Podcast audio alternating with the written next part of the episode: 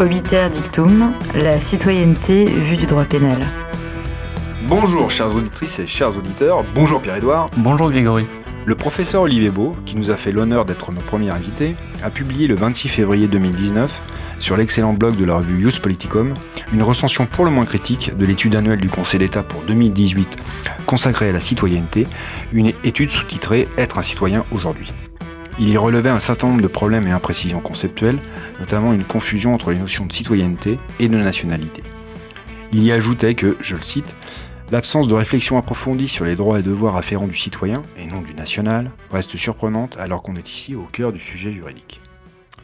Puisqu'une institution aussi éminente que le Conseil d'État s'est ainsi vue reprocher des lacunes dans la compréhension et l'analyse d'une notion aussi cardinale du droit public français, nos auditeurs comprendront aisément qu'Obiter Dictum s'aventure aujourd'hui avec une émission consacrée à la citoyenneté sur un terrain juridique particulièrement escarpé.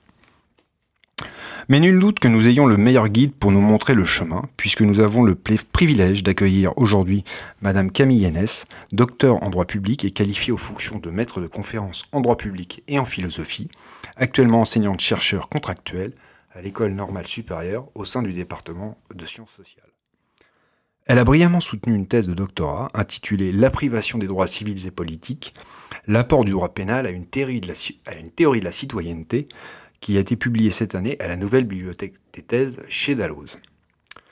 Comme vous l'aurez compris, la démarche originale et très intéressante de Camille Hennès a été d'utiliser le droit pénal et non le droit constitutionnel, mais après tout ne s'agit-il pas de deux disciplines du droit public, pour éclairer la notion de citoyenneté? Madame Hennès a ainsi porté son regard sur le délinquant, sur le criminel privé de ses droits civils et politiques, sur celui qui devient ainsi un étranger dans son pays, pour reprendre une qualification utilisée par les juges de la Cour suprême de l'Illinois en 1913. Nous discuterons ainsi principalement du résultat de ces recherches afin de mieux comprendre ce que recouvre la citoyenneté ainsi que son évolution jusqu'à aujourd'hui. Camille Hennès, bonjour. Merci beaucoup d'avoir accepté l'invitation d'Obiter Dictum. Et avant d'entrer plus avant dans les apports de votre travail, pouvez-vous nous donner une définition classique de ce qu'est la citoyenneté? Bonjour. Alors d'abord, je, je remercie de, de cette invitation et de cette présentation. Alors la définition que je vais donner de la citoyenneté, c'est une définition juridique et plus précisément du droit constitutionnel euh, qui définit classiquement la citoyenneté comme un statut juridique d'appartenance à une communauté, appartenance qui confère euh, un droit de participer à l'exercice du pouvoir politique. Alors, on, distingue généralement dans cette première caractérisation deux sens euh, du citoyen, un sens large et un sens euh, plus étroit. Sens large, j'ai parlé de statut juridique d'appartenance et on précise euh, généralement statut juridique d'appartenance à l'État ou à la population constitutive d'un État.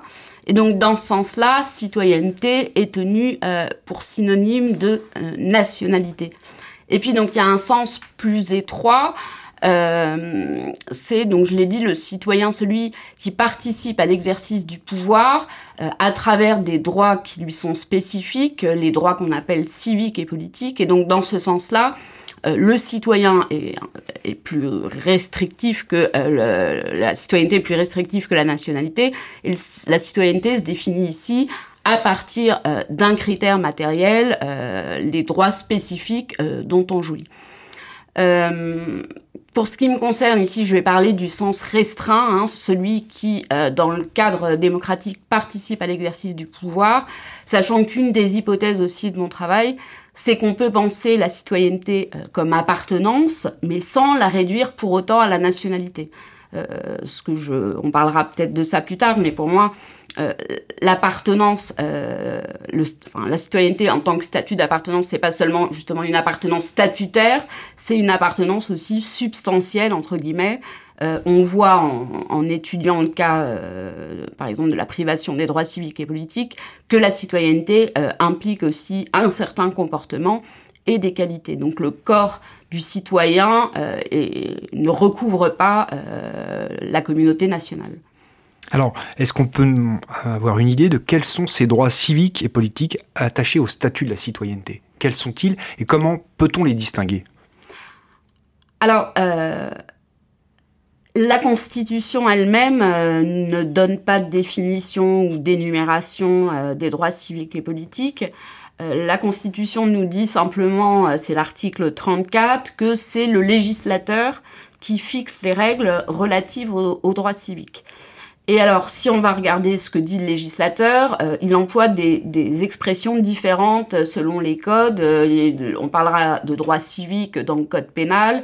Il parle aussi de droit civique dans la loi de 1983 portant statut des fonctionnaires. Il parle de droit politique lorsqu'il parle des jurés d'assises dans le code de procédure pénale. Alors, généralement, on considère que c'est par référence au code pénal qu'on va pouvoir euh, identifier euh, quels sont ces droits euh, civiques et politiques. Alors si j'en faisais une liste aujourd'hui, je dirais que ça comprend évidemment le droit de vote, le droit d'éligibilité, aussi un autre droit important, c'est le droit d'égal accès aux fonctions publiques et le droit d'être juré. Et puis, on avait euh, on pouvait ajouter à cette liste, euh, à la fin du 18e jusqu'au début euh, du 19e, d'autres droits civiques comme le droit de faire partie de la garde nationale et son corollaire qui était le droit de port d'armes. Comment on identifie ces droits? C'est vrai, le code pénal lui-même n'est pas extrêmement clair, puisque par exemple dans la peine aujourd'hui, euh, d'interdiction des droits civiques, civils et de famille. Il ne dit pas quels sont les droits civiques, quels sont les droits civils, euh, quels sont les droits euh, de famille. Donc c'est un critère matériel, la participation à la chose publique en fait, qui permet de les identifier. Et puis il y a une seconde question dans, dans votre question, comment on les distingue, c'est est-ce qu'il y a un intérêt à distinguer droit politique et droit civique et, et, la doctrine elle-même est assez floue. Alors pour moi, il y a il y a deux intérêts. Euh, d'une part, c'est que les droits politiques euh, sont vraiment ce qui forme le noyau euh, de la citoyenneté. On considère par exemple dans l'histoire que lorsqu'on a donné le droit de vote à certaines personnes, par exemple aux femmes, de, facto elles ont acquis la citoyenneté pleine et entière et donc elles pouvaient jouir des autres droits qu'on attache à la citoyenneté. Alors que la doctrine ne se sent pas tenue par le même raisonnement à propos des droits civiques quand, par exemple, les étrangers euh, qui sont citoyens de l'Union européenne euh, ont acquis le droit de participer à certaines fonctions publiques, on ne s'est pas dit que les, étrangers euh, étaient devenus citoyens français. Donc, vraiment, les droits politiques, c'est ceux qui forment le noyau dur de la citoyenneté. Et puis, il y, y a, un autre intérêt que j'ai vu à la fin de ma thèse, c'est que le régime des droits selon qu'ils sont politiques ou civiques est un peu différent. Aujourd'hui, euh, seuls les droits civiques peuvent encore euh, explicitement être subordonnés à une condition de moralité. D'accord, donc comment s'acquièrent ces droits? Euh, donc là, de nouveau, on va aller regarder ce que nous, nous dit la Constitution, article 3, alinéa 4, qui nous dit sont électeurs, alors on ne parle pas des autres droits, c'est sont électeurs, les Français majeur des deux sexes et jouissant euh, des droits civils et politiques. Donc on a deux conditions positives. Euh, un, la nationalité et deux, euh, l'âge. Et puis une condition négative, ne pas être privé de ses droits. Et donc évidemment, moi, c'est cette condition qui m'a intéressée. Alors, quels sont les devoirs du citoyen? Est-ce qu'on peut faire une liste de ces devoirs? Comment ça s'appréhende? Alors ces devoirs, on ne les trouve pas euh, ni dans la Constitution et ni dans les codes pour le coup. Euh, on a euh, d'abord, le premier type de devoir, c'est des devoirs qui sont présentés comme des droits, mais que le citoyen a l'obligation d'exercer. C'est évidemment, on pense au droit d'être juré, qui a été conçu dès le départ comme un devoir civique, si bien que les révolutionnaires, en fait, ne voulaient pas qu'on indemnise les jurés il faut attendre 1907 pour que les jurés d'assises euh, soient remboursés simplement euh, des frais de transport euh, à la cour d'assises, parce que c'était un devoir. Et encore aujourd'hui, le code de procédure pénale prévoit des pénalités pour ceux qui ne rempliraient pas ce devoir d'être juré. Donc en fait, dans les devoirs, on a donc ces devoirs qui sont des droits mais qu'on a l'obligation d'exercer. Et après, on a des devoirs euh, qui sont pas spécifiques aux citoyens, mais euh, dont la violation constitue la principale justification euh, de la perte de la qualité de citoyen. Et donc, le premier devoir, évidemment, c'est celui d'obéir à la loi. et déjà, Aristote, hein, retenait cette obéissance dans sa définition. On, considère généralement que la définition aristotélicienne de la citoyenneté, c'est la participation en magistrature, mais il précise aussi c'est euh, savoir gouverner et être gouverné, ce qui implique euh, l'obéissance à la loi. Et puis il y a un, autre type de, voie, de devoir qui apparaît aussi euh, aujourd'hui, même en creux, en filigrane, dans le droit positif, et le Conseil d'État d'ailleurs cite ces devoirs explicitement dans le rapport euh, auquel vous vous référiez. C'est des devoirs moraux et le Conseil d'État euh, y inclut euh, la civilité. Alors pourquoi on peut employer l'expression devoir moral? Les normes de civilité, c'est des normes qui viennent réguler les comportements, donc on peut parler de devoir mais euh, c'est des normes euh, qui sont euh, immanentes à la société, qui ne sont pas imposées par l'État, qui, font l'objet d'une espèce de consensus qui est évolutif. Et c'est simplement lorsque le consensus n'existe pas ou n'existe plus que le législateur va intervenir en pénalisant, le cas échéant, des comportements qui jusqu'ici relevaient de l'infralégalité. et donc, dans le cadre de la pandémie aussi, quand on parlait de responsabilité du citoyen, de mauvais citoyens par rapport à ceux qui se feraient pas vacciner, euh, il n'y avait pas d'obligation légale. Si on pouvait penser à un devoir, ici, c'était un devoir qui serait resté uniquement moral. On parle beaucoup de désobéissance civile. Est-ce que c'est un devoir du citoyen pour vous? Euh, Alors ça, euh, honnêtement, je ne saurais pas vous répondre. En tout cas, euh, je ne l'ai pas du tout trouvé euh, dans mes recherches. Euh, je ne l'ai pas trouvé dans mes recherches. Et alors, quid de l'obligation militaire? Est-ce que ça, c'est un devoir du citoyen? Être mobilisé en cas de guerre, par exemple? Est-ce que ça, ça fait partie des devoirs du citoyen? Alors, oui, souvent, on associe le, le, devoir de défense à la patrie, à la citoyenneté. Et c'est une association qui remonte à la loi Jourdan-Delbrel de 1798 qui institue ce qu'on appelle la circonscription euh, universelle et, obligatoire, le service militaire. Euh, et l'article 1 de cette loi, en fait, déjà donne euh, un premier élément de réponse. On dit, de mémoire, tout national est soldat et se doit défense à la patrie. Donc la doctrine hein, relève euh, justement que c'est plus un devoir du national et d'ailleurs euh, des hommes euh, qui payaient pas le sens étaient mobilisés. Donc c'est un devoir du national et pas du, citoyen. Donc quand bien même on vous prierait de vos droits civiques et politiques, je répondrais, même s'il n'y a pas de jurisprudence ou de texte portant sur cette question, que vous restez un Français et donc ça peut faire partie des obligations du national. En France, il faut préciser que le service militaire n'est plus obligatoire depuis 1997. Alors, lorsqu'on parle de communauté politique et de citoyenneté, on pense généralement à l'État-nation comme cadre de référence, par, extension à la dichotomie que vous venez de, rappeler, nationaux-étrangers. Quels sont les rapports historiques entretenus entre les concepts de nationalité et citoyenneté? Est-ce que le citoyen a toujours été un national en droit français?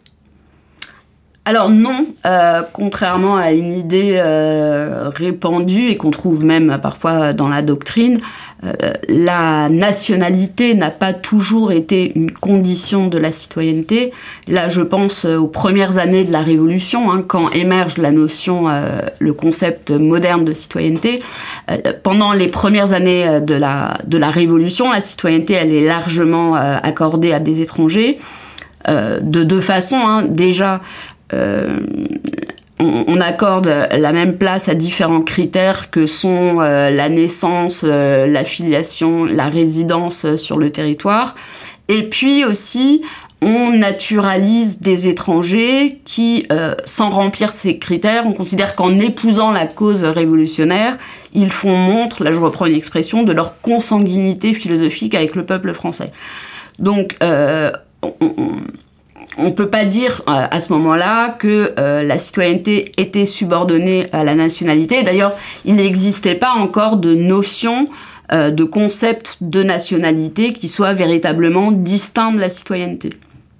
Donc l'autre, avec une majuscule, pendant euh, cette période-là, on pourrait dire que c'est le mauvais citoyen, entre guillemets, c'est une expression que je reprends au texte, hein, c'est pas la mienne, euh, c'est-à-dire le contre-révolutionnaire euh, ou encore le criminel.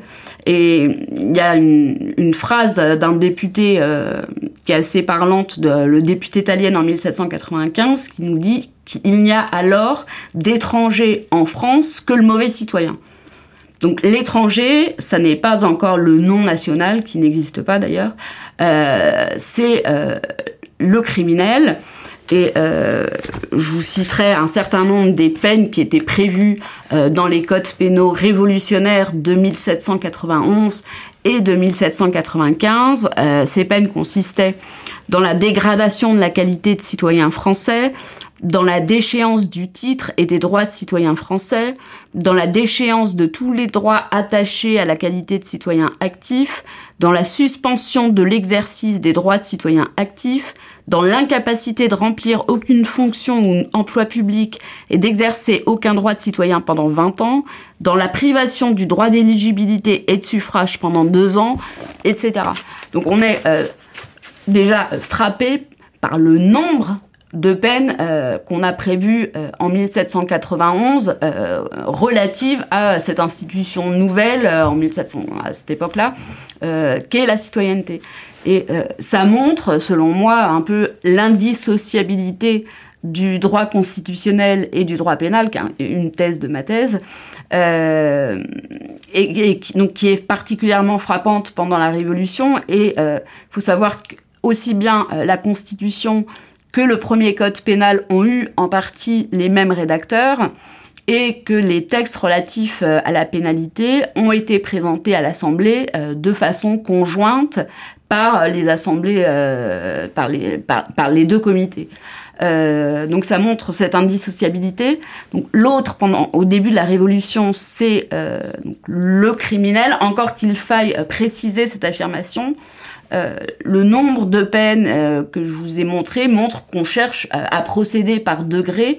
Dans les premières années, on n'exclut pas encore en dehors en fait de la citoyenneté. La citoyenneté, elle se pose pas, elle se pense pas encore dans, des termes binaires. On est citoyen ou on n'est pas citoyen. C'est une échelle graduée. On est plus ou moins citoyen. Et c'est vraiment pendant la la terreur qui est l'épisode euh, compris entre euh, printemps-été 1793 et été 1794, que là, vraiment, on va exclure le mauvais citoyen, euh, ça inclut donc le contre-révolutionnaire, les émigrés, etc., en dehors de la citoyenneté. Il faut rappeler que la mobilisation, enfin, la France est en guerre et donc la mobilisation contre l'ennemi extérieur va s'accompagner d'une mobilisation contre l'ennemi intérieur. Donc, euh, l'autre n'a pas toujours été donc euh, l'étranger, le non national. Euh, c'est à partir de la Constitution de 1795 qu'on va subordonner le droit de vote, le droit d'éligibilité, les droits politiques en général à la qualité de français. Et je finirai là-dessus. On peut dire qu'à partir de là, tant le criminel et en dehors de la logique d'exception euh, qui caractérisait la terreur, tant le criminel que l'étranger vont,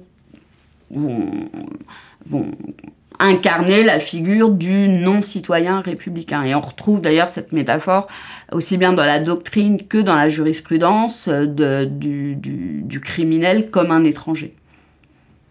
Vous indiquez que jusqu'à l'entrée en vigueur du nouveau code pénal en 1994, beaucoup d'infractions pouvaient entraîner une déchéance définitive de jouissance de l'exercice des droits civiques. Vous évoquez notamment la peine de dégradation civique. En quoi consistait-elle? Alors c'était une peine criminelle dite euh, infamante hein, qui couvrait euh, de déshonneur et qui constituait euh, une liste incalculable d'incapacités. Donc on avait évidemment euh, perte du droit de vote, perte du droit d'éligibilité et de tous les droits civiques et politiques, nous disait l'article, plus donc perte euh, du droit d'être juré, de servir dans les armées françaises, du port d'armes, euh, du droit de faire partie de la garde nationale, etc. Donc en fait, vous étiez privé non seulement de l'exercice, mais de la jouissance de l'ensemble de vos droits civiques et politiques, autrement dit de, votre statut même de citoyen.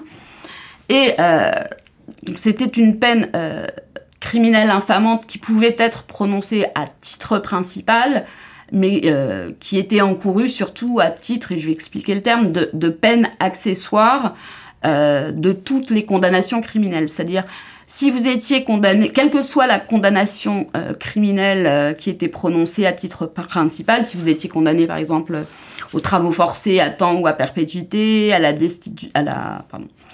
à la détention, à la réclusion, à la déportation, au bannissement, euh, dans tous les cas, euh, et sans que le juge euh, n'ait à la prononcer et sans qu'il soit en son pouvoir de vous en dispenser ou de vous en relever, vous étiez dégradé civiquement. Et euh, je terminerai en disant donc c'était une peine criminelle infamante euh, accessoire qui était euh, imprescriptible, qui n'avait pas de durée limitée dans le temps et qui perdurait après que vous aviez fini de purger votre condamnation principale. Vous sortiez, vous aviez fini votre peine de, travaux forcés à temps, mais toute votre vie, vous restiez dégradé civiquement. Euh, les amnisties étaient, étaient rares et la réhabilitation très difficile à obtenir. Donc on peut dire euh, que tous les criminels euh, devenaient ipso facto non citoyens à vie, sauf exception.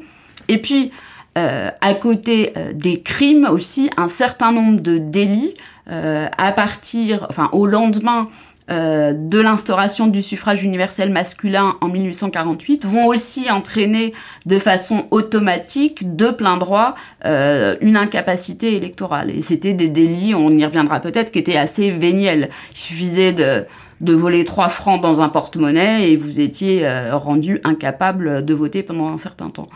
Pour vous donner un chiffre, euh, en 1988 de mémoire, il y avait un peu plus de 220 000 personnes en France qui étaient euh, radiées des listes électorales du fait de leur, euh, de leur casier judiciaire. Alors qu'a changé l'entrée en vigueur du nouveau code, pénal, nouveau code pénal en 1994 s'agissant des peines privatives? Alors, il a changé beaucoup de choses. Il suffit de rappeler euh, des chiffres de nouveau. Je- je- en 1989, euh, on avait plus de 40 000 personnes par an euh, qui perdaient leurs droits de citoyen euh, à la suite d'une condamnation pénale. En 2020, ce chiffre, il était à 2000. Encore qu'il a un peu augmenté ces dernières années. En 2016, 2017, 2018, il était tombé en dessous des 500, il est remonté à 2000. Donc pour comprendre ce changement, il faut d'abord voir la philosophie qu'anime en fait ce nouveau code pénal. Les, codes pénaux dont j'ai parlé révolutionnaires de 1791 et 1795 et le code de 1810, c'est le code qui va être en vigueur jusqu'en 1994. Ces, codes-là, euh, leur principe, l'intérêt principalement protégé, c'était la chose publique, euh, l'État, etc. Alors que le nouveau code pénal protège d'abord euh, la personne, ses biens, et puis seulement à la fin euh, la chose publique. Et euh, Robert Badinter, euh, qui présidait le comité de révision du code pénal, l'a dit, ce nouveau code est ce qu'il a appelé un code des droits de l'homme, qui est animé par une philosophie humaniste. Donc, comment s'est traduit cet humanisme dans le code pénal de deux façons Un, par la suppression des peines dites infamantes, et deux, par euh, la consécration du principe euh, d'individualisation des peines qui place euh, au cœur du prononcé de la sanction le condamné. Et donc la traduction immédiate de ces, de ces principes, c'était l'interdiction des peines accessoires en général, et puis évidemment l'abolition, l'abrogation de la dégradation civique en particulier. Donc le juge aujourd'hui, s'il veut prononcer une peine privative de son, il doit la motiver Alors, euh, avant d'en- d'en de- d'en revenir à la question de la motivation, il y a des choses que j'avais pas dites. Euh, Aujourd'hui, sur quel droit porte euh, l'interdiction des droits civiques, qui est donc prévue à l'article 131 euh, 26 du Code pénal C'est le droit de vote, le droit d'éligibilité, et il est euh, précisé à la fin de cet article que la perte du, droit de vote et ou d'éligibilité entraîne ipso facto euh, l'interdiction ou l'incapacité euh, d'exercer une fonction publique. Avant donc de parler de la motivation, il faut dire que le juge aujourd'hui a la possibilité de ne prononcer qu'une seule des incapacités. Là où la dégradation civique, c'était une peine qui était non fractionnable, l'interdiction des droits civiques, civils et de famille est une peine qui est divisible. Et puis la deuxième grande différence, c'est que c'est une peine qui est limitée dans le temps. c'est 5 ans euh, en cas de délit et c'est 10 ans euh, en cas de crime. Et puis, euh, c'est je l'ai dit implicitement, ça n'est plus une peine accessoire puisque les peines accessoires sont interdites. C'est une peine complémentaire donc que le juge a l'obligation de prononcer. Alors jusqu'à une date récente, il n'avait pas d'obligation de motivation générale, mais euh, ce que je dis, ça vaut pas seulement pour l'interdiction des droits civiques, hein, c'était euh, plus généralement euh, la seule peine que le juge pénal avait l'obligation de, motiver, c'était l'emprisonnement sans sursis. Il y a eu une première évolution significative en 2014. on a prévu que le juge doit tenir compte, lorsqu'il prononce la sanction, des circonstances de l'infraction, euh, de la personnalité de son auteur, de sa situation euh, sociale, euh, familiale, matérielle, etc. Et c'est seulement en 2019 que le législateur a posé une obligation générale de motivation des peines, parmi lesquelles donc l'interdiction des droits civiques. Vous pouvez peut-être nous donner des exemples de motivation de, liées à la jurisprudence, la jurisprudence, pardon, conduisant soit une, une déchéance du droit de vote ou d'inéligibilité Alors, euh, il y a peu de jurisprudence. Euh, et la jurisprudence que j'ai identifiée, euh, qui est celle qui est accessible, je ne suis pas allée voir les tribunaux de premier degré en fait, elle porte essentiellement sur le droit d'éligibilité.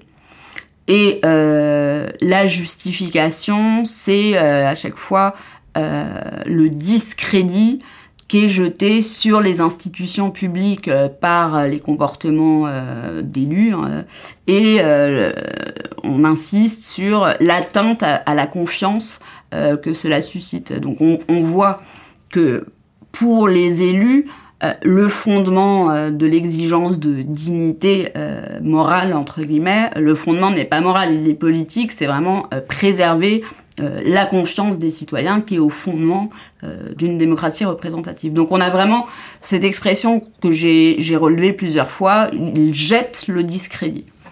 C'est principalement des, élus qui ont été euh, condamnés. Bah, c'est pas que c'est principalement des élus qui ont été condamnés, c'est eux en tout cas dont les décisions sont arrivées jusqu'à la Cour de cassation. Et alors, est-ce que les peines sont aggravées parce que c'est des élus ou pas? Il y, en a une sévérité euh, particulière qu'on peut ressentir au travers de la jurisprudence ou pas réellement?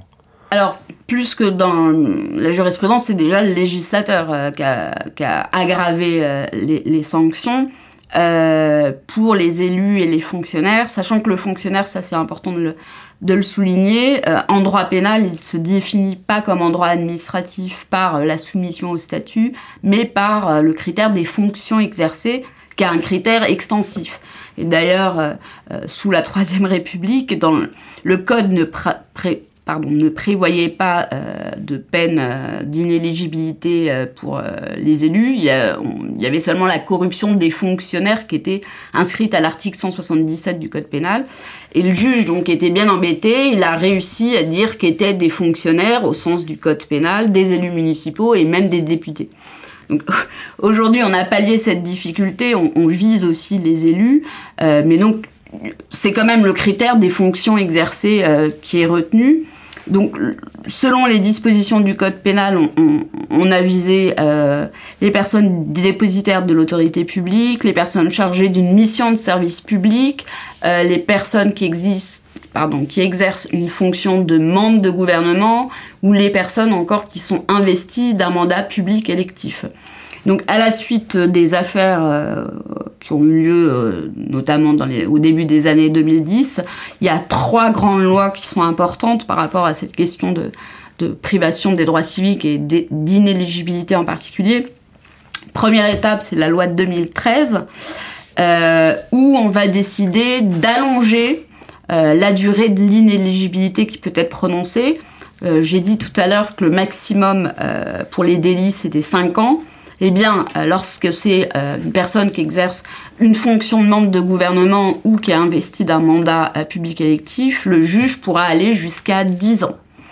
Deuxième loi, c'est une loi de 2016 qui se fonde sur un constat qu'a fait notamment Jean-Louis Nadal euh, dans le rapport de 2015, euh, renouer la confiance publique. Donc il l'a fait en tant que président de la Haute Autorité pour la transparence de la vie publique. Et donc ce qu'il a remarqué, c'est que les juges prononçaient très rarement, et même presque jamais, euh, de peine d'inéligibilité euh, contre les personnes visées, c'est-à-dire les élus, les, membres de gouvernement, et les juges en fait disent euh, c'est aux électeurs de, choisir s'ils veulent élire un voleur, en gros c'est leur problème. Et il y a l'argument aussi de la séparation des pouvoirs. Et donc ce que dit ce rapport de 2015, c'est qu'il faut rendre le prononcé de cette peine plus systématique, mais on avait un problème, c'est que le principe d'individualisation interdit de, recréer des peines euh, accessoires euh, automatiques. Et donc, ce qu'a fait le législateur en 2016, c'est qu'il a créé, euh, ça s'appelle une peine complémentaire obligatoire et non plus facultative d'inéligibilité. Alors, ça veut dire que c'est une peine en fait que le juge a l'obligation de prononcer et qu'il ne peut écarter que par une décision euh, dûment motivée. Donc c'est pas une peine euh, qui est automatique, mais qui est censée être euh, quasi systématique. Et puis, il, y a eu un contrôle de conventionnalité sur cette loi ou pas? De conventionnalité. Ou de constitutionnalité. Alors, c'est une forme quand même de dérogation au principe d'individualisation en fait, de proportionnalité. Euh, il y avait eu déjà un contrôle de constitutionnalité sur d'autres peines complémentaires obligatoires, pas celle-ci. Il y avait notamment, alors de mémoire, le retrait de points sur le permis de conduire ou, quelque chose dans ce genre-là, et ça avait été euh, considéré comme conforme à l'article 8 de la Déclaration des droits de l'homme. Donc, euh, on sait a priori que oui, enfin, cette peine complémentaire obligatoire ne pose pas de problème. Et puis le dernier temps de l'aggravation, c'est qu'on a euh, en 2017 complètement élargi le champ euh, des infractions euh, qui sont assorties donc d'une peine complémentaire obligatoire d'inéligibilité. C'est plus comme avant seulement les manquements au devoir de probité qui sont les plus graves économiquement. C'est plus donc seulement euh, la prise illégale d'intérêt, la concussion, la corruption passive, le favoritisme, euh, détournement de biens, euh, etc. C'est élargi aux, atteintes aux valeurs les plus graves, donc aux, crimes qui sont assortis d'une peine d'emprisonnement, mais aussi a tout ce qui est évidemment viol, agression sexuelle, qui, euh, pour lesquels on a prévu une peine complémentaire euh, obligatoire d'inéligibilité. Il y a euh, les atteintes au principe d'égalité entre les hommes et les femmes. Il y a les discriminations. Donc, des valeurs qui ne ressortent pas seulement de ce qu'on a appelé devoir de probité, en fait. Alors, vous indiquez que le criminel est devenu, avec le mineur, le dernier exclu à l'intérieur de la nation. Pouvez-vous rapidement nous dire quelle était la liste originelle de ces exclus et comment et pourquoi elle s'est progressivement résorbée? Alors il y avait beaucoup d'exclus avant. Euh, il y avait évidemment les plus pauvres, ceux qui ne payaient pas le sens, l'impôt, et les domestiques jusqu'en 1848. Et puis après cette date, il y avait euh, bah, les femmes, évidemment. Il y avait les indigènes dans les colonies, euh, les indigents, et puis ceux qu'on appelait les incapables, les majeurs sous tutelle. Alors, à l'exception euh, du cas des indigènes qui est dans les colonies, qui est un cas euh, assez particulier, euh, j'ai l'impression que si, d'un point de vue historique, évidemment, le sort de ces catégories que je viens d'énumérer, elle peut s'expliquer par des facteurs politiques, économiques, sociaux divers et variés. Structurellement, cette exclusion se fonde sur euh, une conception du citoyen qui est pensé comme euh, individu autonome euh, et doué d'une volonté libre. c'est vraiment l'absence euh, d'une volonté libre et indépendante qui explique l'exclusion de nouveau des, plus pauvres, des femmes, des indigents, etc., qui dépendaient respectivement du travail, de leur mari pour les femmes mariées, des secours publics, de leur maître, etc.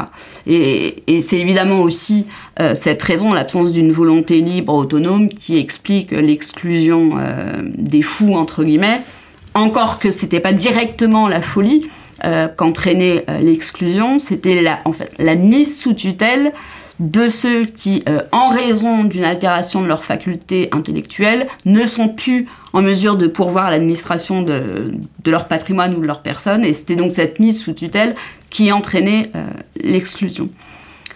Il y a deux, périodes, en fait, deux logiques qui ont présidé à, la résorption, euh, résorption de, cette liste d'exclus.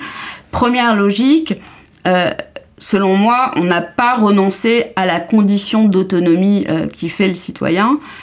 on a étendu cette présomption à de nouvelles catégories. Je m'explique l'inclusion des plus pauvres, euh, des domestiques, mais surtout des femmes, elle n'a pas euh, résulté donc, de l'abandon de cette exigence euh, d'autonomie, mais en fait de l'abandon du préjugé selon lequel la volonté de ces catégories ne serait pas libre et indépendante telle que le présuppose la citoyenneté. Donc on n'a pas renoncé à l'autonomie, on a étendu à de nouvelles catégories, euh, une présomption d'autonomie ou de capacité euh, au sens large.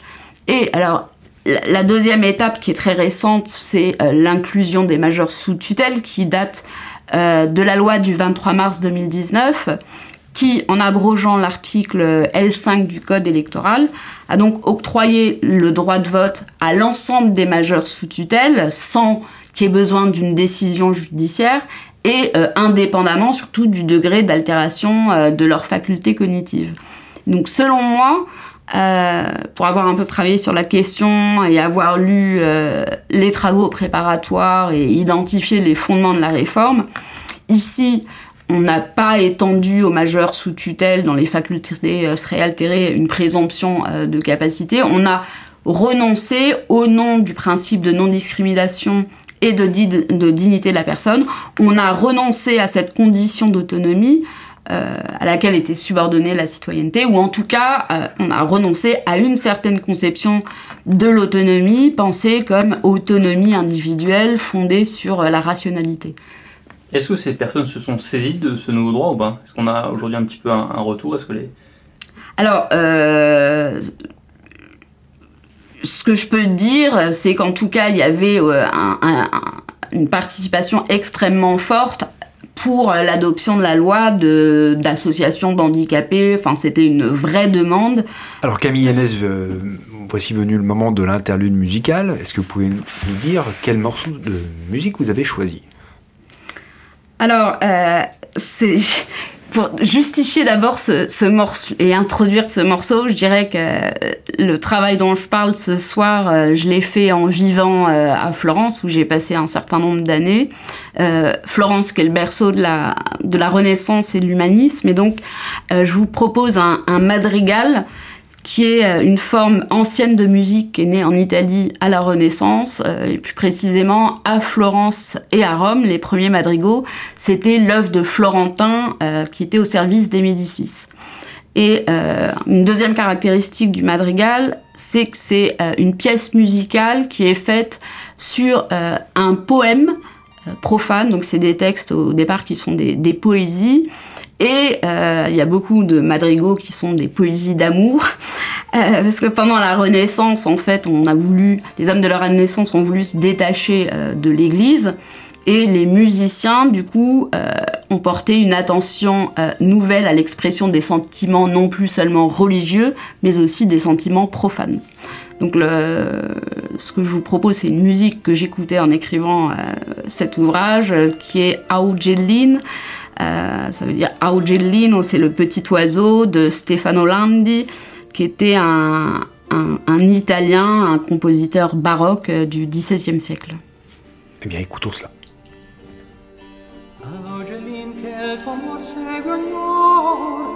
gelin che il tuo amor segue ogni or dal faggio al finir e formando i bei concenti vai temprando vai temprando col tuo canto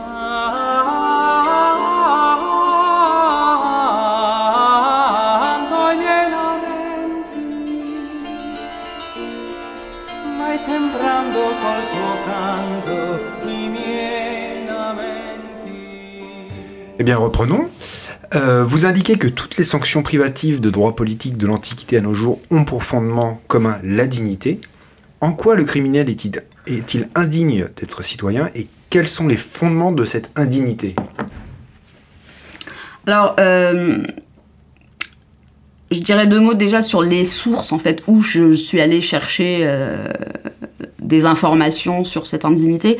Euh, la principale source dans mon travail, ça n'est pas la jurisprudence, d'une part parce qu'il y en avait peu, et puis parce que, comme je l'ai dit, il n'y avait pas de motivation, donc ça aurait été à moi de prêter un peu des intentions au juge. Donc euh, la première euh, source, c'est euh, les travaux préparatoires, hein, les débats parlementaires depuis 1789.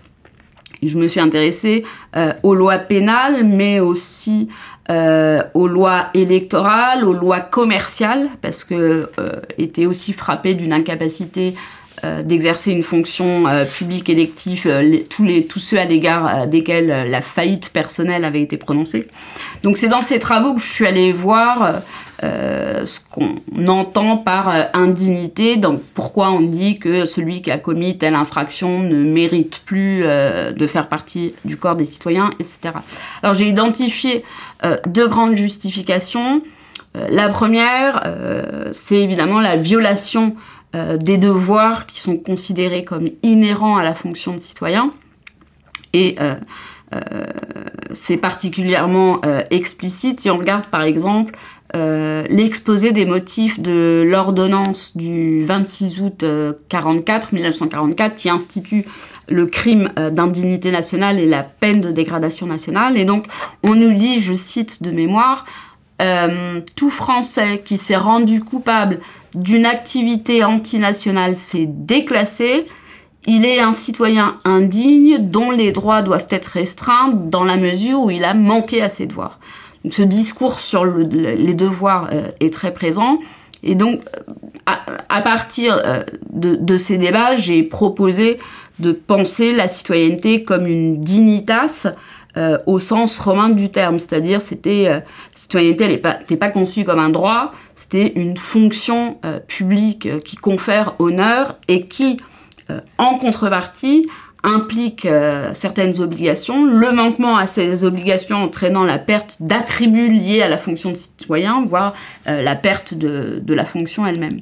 Et puis, la deuxième justification, c'est quand on regarde quel est ce principal devoir qu'entraîne la perte de la qualité de citoyen, j'en ai parlé tout à l'heure, c'est euh, euh, la, désobéissance à la loi, et c'est sur cette obéissance qu'est fondée donc la deuxième justification selon euh, laquelle le criminel serait indigne d'être citoyen, et cette justification, c'est celle évidemment du contrat social. On dit que le criminel, en violant la loi, il aurait rompu le pacte social, dont il se serait exclu, et finalement, euh, la peine euh, de dégradation civique autrefois ou aujourd'hui d'interdiction des droits civiques, elle viendrait simplement prendre acte euh, de cette auto-exclusion. Alors vous soutenez également que le domaine propre, le domaine propre pardon, de la citoyenneté serait la moralité publique. Que faut-il entendre par là? Alors oui, effectivement, euh, la citoyenneté a une dimension fortement axiologique et morale. Euh, ce que je vais entendre par là, c'est qu'on pourrait imaginer que euh, les principales infractions que le législateur ou le juge assortissent d'une peine d'exclusion du corps politique, c'est les infractions qui portent atteinte justement à, la communauté politique en tant que communauté ou aux principes euh, sur lesquels celle-ci est fondée. On pourrait s'attendre, autrement dit, à ce que soit euh, assorti d'une forme de bannissement entre guillemets civique euh, les infractions qui présentent euh, un caractère politique. Euh, cela a été vrai, ce raisonnement, à deux périodes dont j'ai déjà un peu parlé, la Révolution française et la Libération, où effectivement la dégradation civique et, la dégradation nationale venaient punir à titre principal ce qu'on ce qu'on peut appeler la lèse-nation ou la lèse-république. Mais euh, à l'exception de ces deux périodes très particulières de l'histoire, euh, on n'a pas puni euh, de peine de privation des droits civiques et politiques les auteurs d'infractions à caractère politique, mais ceux qui portent atteinte à la moralité, sachant que la moralité ici, c'est pas la morale avec un, un grand M qui ferait référence à quelque chose de transcendant ou d'immuable, c'est la, la, la, la, moralité, c'est la sensibilité, pardon, euh, d'une collectivité particulière dans le temps et dans l'espace. Donc c'est la morale sociale conventionnelle dont l'État est le gardien. Donc les valeurs de la société. Oui, dont le droit pénal est, euh, est un peu l'expression quand on parle de, de, de, dimension expressive du droit pénal. C'est pour ça aussi euh, que ça me semblait être un outil intéressant pour étudier la citoyenneté, que cette, cette étude de, la citoyenneté à partir des peines privatives des droits civiques et politiques, euh, en creux, euh, montre des choses qu'on voit pas forcément de la citoyenneté quand on l'étudie, entre guillemets, euh, en positif. Je reviendrai en arrière quand, quand j'ai parlé de moralité publique tout à l'heure. Faudrait indiquer quel contenu avait cette moralité au 19e et au 20e siècle. Ce, contenu, le contenu de cette moralité, euh, il a eu pendant un siècle et demi un, contenu Pardon, ce contenu, il a eu une dimension euh, très idéologique. C'est, euh, on a donné un contenu à cette moralité euh, au lendemain de l'instauration du suffrage universel masculin en 1848. Et donc, on avait une classe qui redoutait les classes laborieuses, qui étaient considérées comme dangereuses. Et donc, quelles, sont les principales peines qu'entraînait une exclusion? C'était euh, les petites atteintes à la propriété L'indigne, c'était euh, le petit voleur. Euh, on a exclu, en fait, en se fondant sur un pseudo-critère moral, plus ou moins les mêmes personnes que celles qui, avant 1848, étaient exclues par le sens. Et à titre d'illustration, je peux donner un chiffre que cite Anne Simonin, dans, qui est une historienne dans un très beau livre qu'elle a écrit sur l'indignité et elle se réfère aux, aux travaux d'un généalogiste qui a identifié à partir de l'étude du registre électoral d'une commune de Haute-Saône entre euh, 1854 et 1880 que euh, 70% des indignes étaient des prolétaires, voire des sous-prolétaires.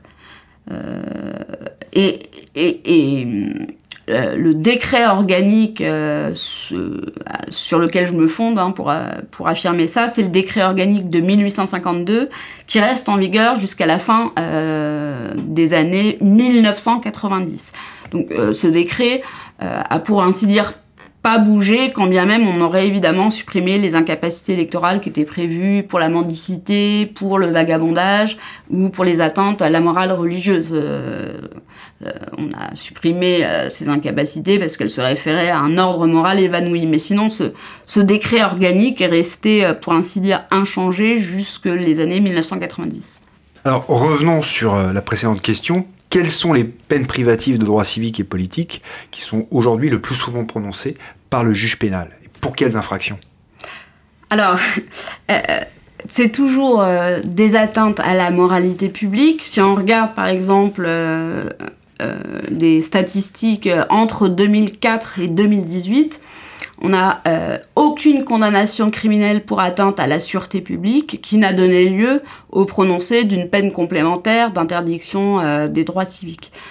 Euh, donc on ne sanctionne pas euh, les, auteurs d'infractions euh, à caractère politique ou en tout cas même les auteurs d'infractions à la chose publique. C'est plus les atteintes à la moralité, mais la moralité a évidemment évolué, son contenu a changé.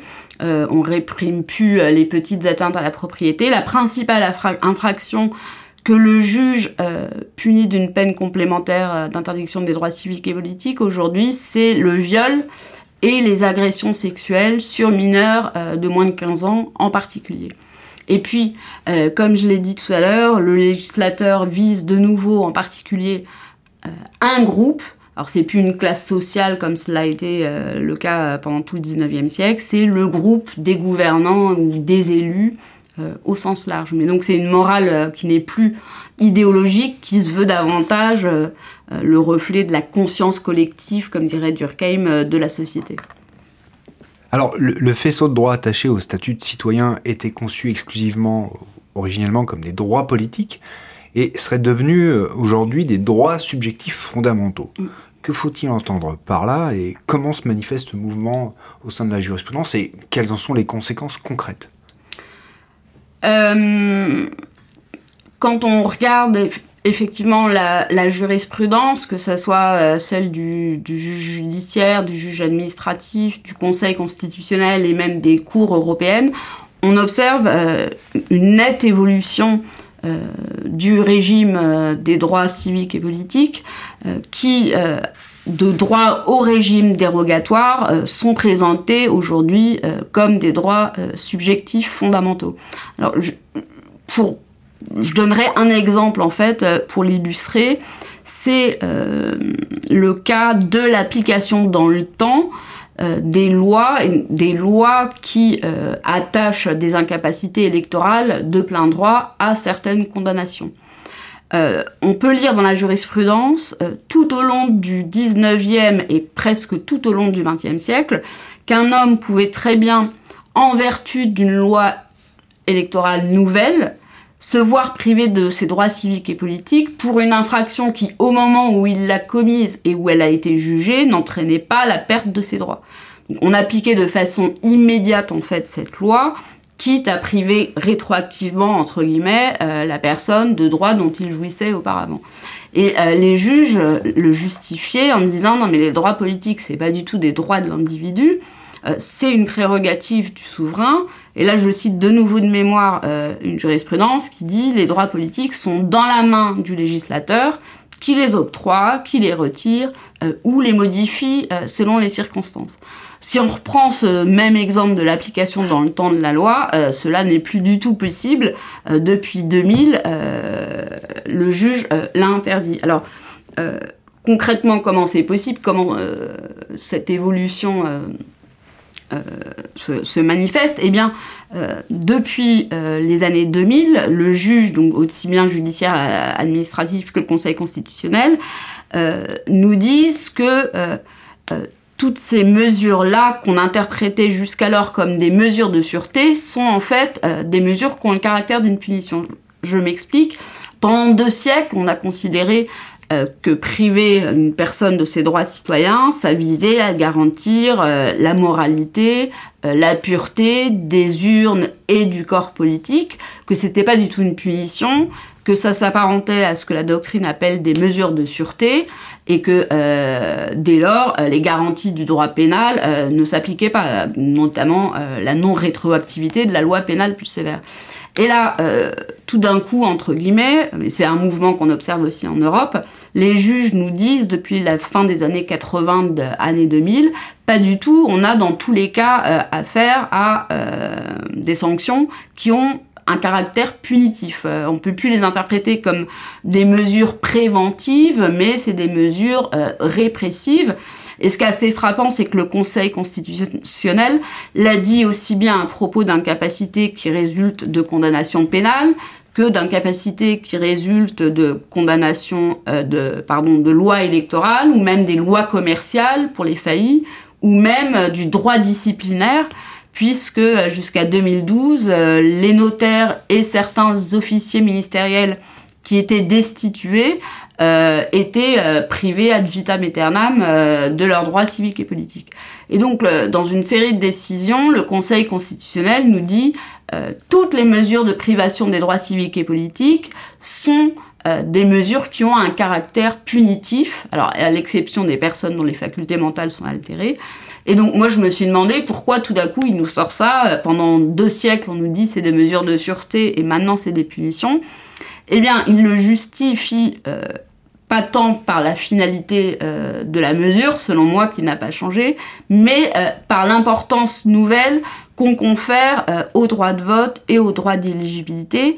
Il nous dit en substance que parce que le droit de vote est un droit fondamental, alors sa privation doit être encadrée des garanties les plus protectrices qui soient, et ces garanties, c'est celle du droit pénal. Que donc, en amont, il va falloir bien qualifier cette mesure de sanction qui a le caractère d'une punition, tout simplement euh, pour pouvoir lui appliquer ces garanties euh, pénales, euh, du droit pénal, que sont la non-rétroactivité de la loi pénale plus sévère, le principe d'individualisation de la peine, de nécessité de proportionnalité, etc. Donc on a finalement l'application du régime pénal, qui, le droit pénal qui vient se faire bouclier de la citoyenneté. Mais alors donc la fonction de citoyen s'efface, si je vous suis, puisqu'on on en fait uniquement des droits individuels attachés à l'individu et plus du tout à la fonction qu'il exerce au sein du corps politique.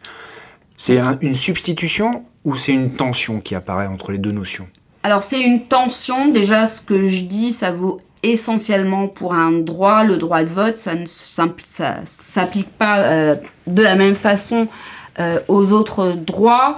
Euh, mais effectivement, euh, aujourd'hui, euh, pour moi, la citoyenneté n'est plus pensée comme une dignitas euh, au sens romain du terme, euh, comme euh, une fonction, mais davantage euh, comme euh, une prérogative euh, de l'individu euh, liée à sa dignité en particulier. Une prérogative qu'il exerce ou qu'il n'exerce pas, du coup. Euh, ce serait même la démocratie aujourd'hui qui serait peut-être euh, punie euh, de la non-participation des citoyens euh, au suffrage universel? Bah, en tout cas, quand on me demande ce que je pense du vote obligatoire, ma réponse, en tout cas, au vu de, ça serait com- complètement à contre-courant euh, de l'évolution qu'on observe ces 30, der- 30 dernières années qui font vraiment du droit de vote euh, un, un- droit euh, du citoyen pensé euh, comme individu et pas comme faisant partie euh, d'une collectivité. Et puis, eh ben, on reviendra peut-être là-dessus. Enfin, euh, mes travaux aussi montrent que euh, le, sens même qu'on donne au, droit de vote euh, et à la citoyenneté a évolué. On ne pense plus tellement le, droit de vote comme euh, euh, faisant partie d'un statut politique, mais d'un statut social. C'est-à-dire, est-ce que vous pouvez développer ce point-là? Oui, alors, euh, de tout temps, euh, la citoyenneté a été à la fois un statut politique, un statut social. Un statut politique, ça veut dire, euh, euh, c'est un, un statut dont l'objet premier, c'est de permettre la participation à l'exercice du pouvoir. Et ça a aussi été toujours un statut social, un statut qui vous confère un certain prestige, en fait, une certaine dignité. Alors c'était vrai euh, évidemment euh, dans l'Antiquité, euh, ou en particulier à Athènes, lorsque le, droit de vote était accordé qu'à une communauté restreinte de la population, donc c'était très prestigieux. Mais ça allait rester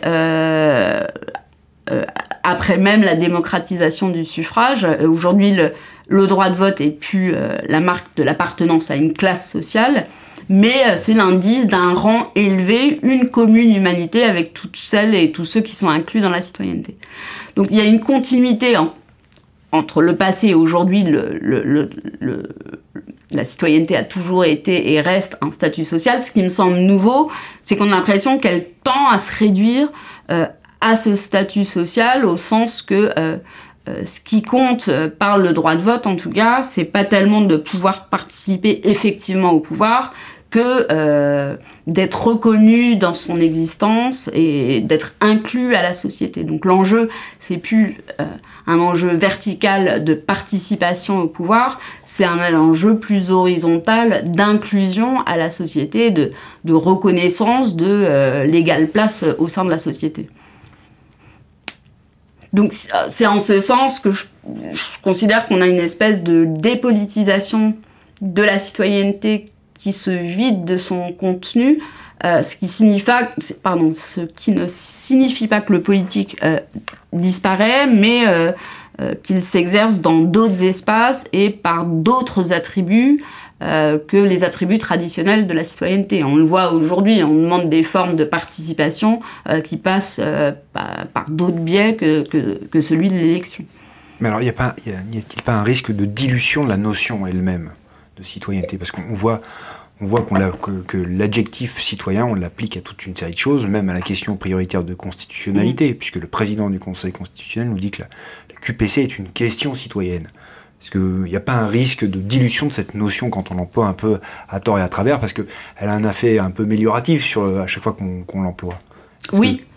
Oui, oui, euh, c'est sûr que euh, c'est un truc, c'est- c'est aussi quelque chose qui m'énerve un peu. Quoi. Il, y a, il y a la citoyenneté à toutes les sauces, même dans les titres de colloques, euh, c'est euh, et citoyenneté, alors que bon, quand on regarde le, le contenu, euh, ça n'a rien à voir. Donc oui, le, le mot citoyen aujourd'hui est pris comme effectivement membre de la société en fait. Euh, euh, alors après, c'est un, c'est aussi un choix. Moi, j'ai choisi d'é- d'étudier un, sens, euh, le sens restreint initial de la citoyenneté. Euh, euh, D'autres diront qu'il n'y a pas une nature ou une essence de la citoyenneté, et que donc il faut prêter aussi attention aux discours et aux usages qui sont faits de la notion. Et puis, enfin, deuxième élément de réponse.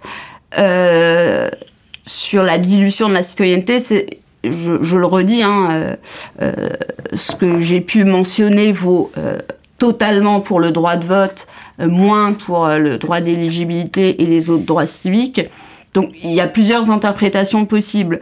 Soit on se dit que on a une évolution de, la qualité du statut de citoyen qui se subjectivise, mais qui c'est une évolution qui serait inachevée. En fait, on aurait deux modèles euh, qui seraient en tension, qui coexisteraient.